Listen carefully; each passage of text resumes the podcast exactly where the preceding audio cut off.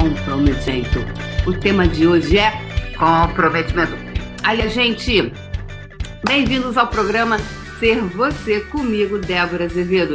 E hoje estou sem megafone porque o meu megafone está na mala e eu ainda não desfiz a mala. Gente, quem eu estou sendo quando eu tenho preguiça? Preguiça. Mas eu vou, eu vou, eu vou simular um megafone. Lucelma, os cinco primeiros que aparecerem no programa serão chamados no megafone. Lucelma Andrade, Ana Rita Ramos, Mabel Guedes, Ana Paula da Silva, Rosane Carcal, Rosana Nascimento, Dino Veiga, Cristiano Schmira, Beatriz Dutra, Rosemary, Roberta Jerônimo, Andréa Marioli. Simulando um megafone, porque o megafone está na mala. E eu, gente, ainda não tirei a mala.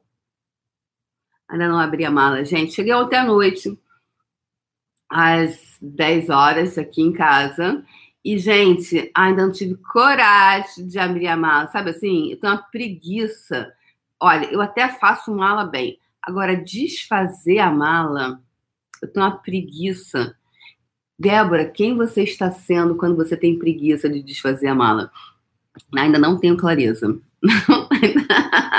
Não, tenho clareza sobre isso. Então, ela tá lá, meu megafone lá. Mas amanhã terá megafone, tá, gente? Será mais bem chamado o nome de vocês. Bom dia. Então, pessoal, hoje eu fiz uma pose assim no início do vídeo para comprometimento. Esse, esse programa não tem tema, tá? Ele não tem. É, é um programa sem caixa. Hoje eu falei no puxão sobre caixa. Viver na caixa, querer buscar caixinha, se encaixar. Aqui é sem caixa. Eu faço do, parte do movimento dos sem caixas. É o MSC, Movimento dos Sem Caixas. Move você. Você também vai parte baixo do. Não criar um movimento. O movimento dos sem caixas. Então, não tem tema. Por quê? Porque eu sigo a energia. E diz, amor, quem, como diz o sábio Faustão, quem sabe faz ao vivo. Quem sabe faz ao vivo. Então, qual é a pergunta de hoje? Manda. Manda que eu mando outra pergunta. Boa em fazer pergunta. Vamos criar esse movimento, Ana Rita?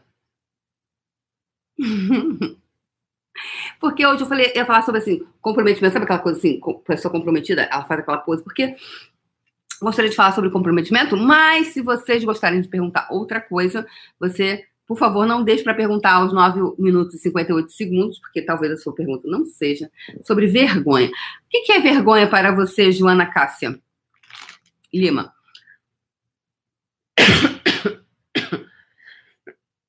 Peça, Christian. Você já me falou como era o seu sobrenome, já esqueci. Christian, peça e receberás. Peça universo, universo que se requer para que eu tenha novas amizades nesse local?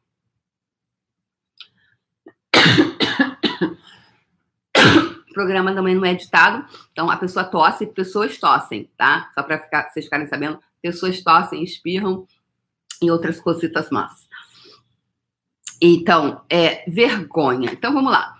Vergonha. O que é vergonha para você, Joana? Ah, vergonha e culpa. Ih, nossa, isso é verdade? Isso é real? Ou isso é uma criação da sua mente? O que, que você está criando para criar a vergonha? Né? Porque aqui, ó, é o que a Joaninha fala. Joana fala: Eu tenho vergonha. Oh, meu Deus, eu tenho vergonha. Eu sou uma pessoa. Ai, eu fico tão envergonhada quando acontece isso comigo. Ai, eu sou, eu, tô, eu sou muito tímida. Ai, por isso que eu tenho vergonha. Tenho vergonha de tudo. Oh, aqui é o que a Joaninha fala, tá? A Joaninha tá falando isso. Aqui é Joaninha. Aqui é a boca de Joaninha. Não, a boca seria aqui, Débora, mas a, a, minha boca é aqui, tá? Então, eu faço parte do movimento sem caixa, que coloca a boca onde desejar. Isso pode ter conotação diferente.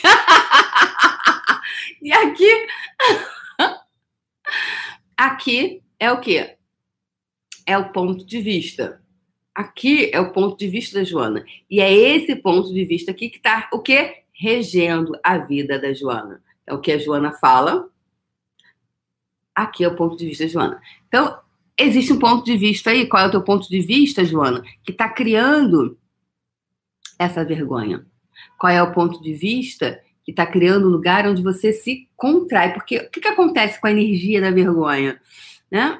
Vou ter que mudar, então, o tema desse dia. Não será mais comprometimento, será vergonha.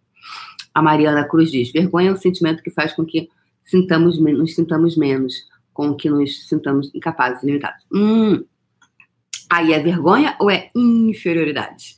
Percebe? É, é tudo primo. Já você tem primo irmão? Primo irmão é aquele assim, ele é filho da, da tua tia, aquela tia próxima da tua mãe, ou irmã do teu pai. Irmão do teu pai. É o primo irmão. Primo irmão é aquele que cresceu com você, parece um irmão. Então, tá mais ou menos a mesma idade, brinca junto, gosta das coisas. Tudo, é o primo irmão. Vergonha, é, culpa, nem é uma outra energia um pouquinho diferente. Agora, a vergonha e inferioridade, complexo de inferioridade. Tudo primo irmão, tudo cresceu junto, tudo energias muito parecidas, né? Ou seja, eles são muito parecidinhos, gostam da mesma coisa, tá sempre juntinho, porque eles andam juntos. Então, a vergonha, o complexo de inferioridade. Então, o que que, o que, que, é, o que, que, o que, que mascara o complexo de inferioridade? a inferioridade, complexo de inferioridade, você fala, né? Ou inferioridade, ou sentir-se inferior aos demais. Aí a gente arruma um nome mais bonitinho, que fala vergonha às vezes, né? E o que, que é essa vergonha?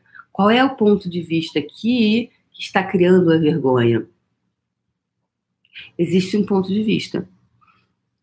De que forma você está se vendo? Um ser infinito escolheria ficar com vergonha? Um ser infinito se, seria, se sentiria inferior a um outro ser? Ou ele se reconheceria como o ser infinito que realmente ele é? Hum? Um ser infinito, é, ele de verdade se sentiria inferior às outras pessoas? Ou ele. Qual é o ponto? eu me sinto inferior a uma outra mulher que de repente naquele ambiente, o quanto você está olhando fora de você? O que você não está olhando dentro de você? Quais os pontos de vista você tem sobre você? Como você se vê? Porque se eu olhar, de repente, numa sociedade em onde é, mulheres loiras de olhos azuis, altas, uh, com metro, no mínimo 1,75m, loira de olho azul, com cabelo liso, forem um modelo de beleza, né, e as pessoas só desejarem, só valorizarem aquele tipo, aquele estereótipo. Claro que isso não acontece no Brasil, né, gente? Isso no Brasil isso não existe. É, isso é uma coisa só para outros países. então, por exemplo, de repente, eu por ter a pele escura, preta, né, eu possa olhar e olhar para a pessoa e começar, ai, mas ela é melhor do que eu. Ou porque você tem menos recursos financeiros do que essa outra pessoa, então essa outra pessoa faz, né? Tem uma, uma realidade social, sociofinanceira aqui e você não tem aqui, então você não tem acesso às mesmas coisas que essa pessoa. Aí você olha e fala, se sente o quê? Menos do que essa pessoa. Agora, o grande lance, por isso que é o ser você, quando você começa a reconhecer, a olhar para dentro de você,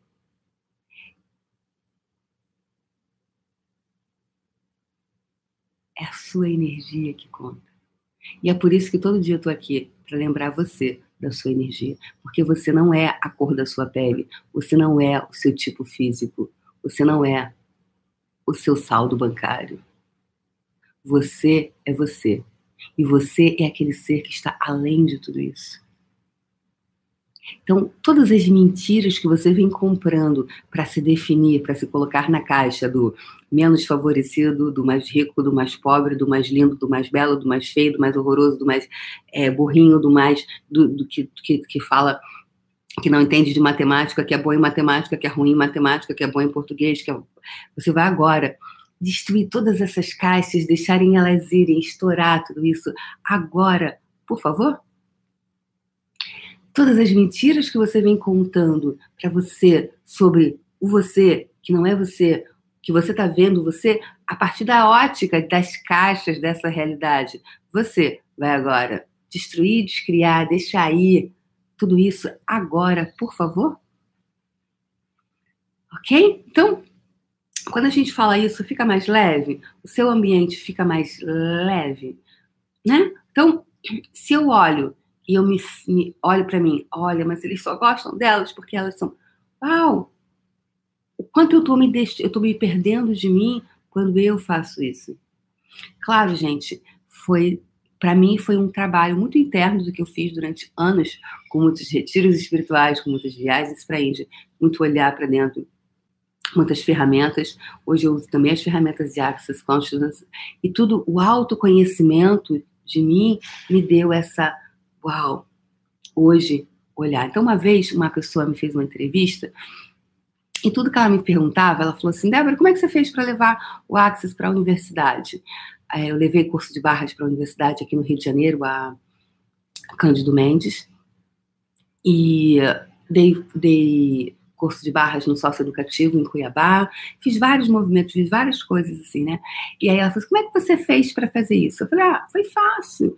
Ah, não, não, foi fácil. Aí, aí um dia ela, ela a mulher me parou e falou assim, né, durante a entrevista. Mas, Débora, você sempre foi assim tão auto, auto é self-confident em inglês, né? Que é autoconfiante. Naquela hora que ela me fez aquela pergunta, eu nunca tinha me dado conta disso que eu vou falar agora. Eu disse assim para ela: Eu não sou autoconfiante. Hoje eu me reconheço como ser infinito que eu sou. E é por isso que eu tô aqui todos os dias para lembrar você que você é um ser infinito. Ser você.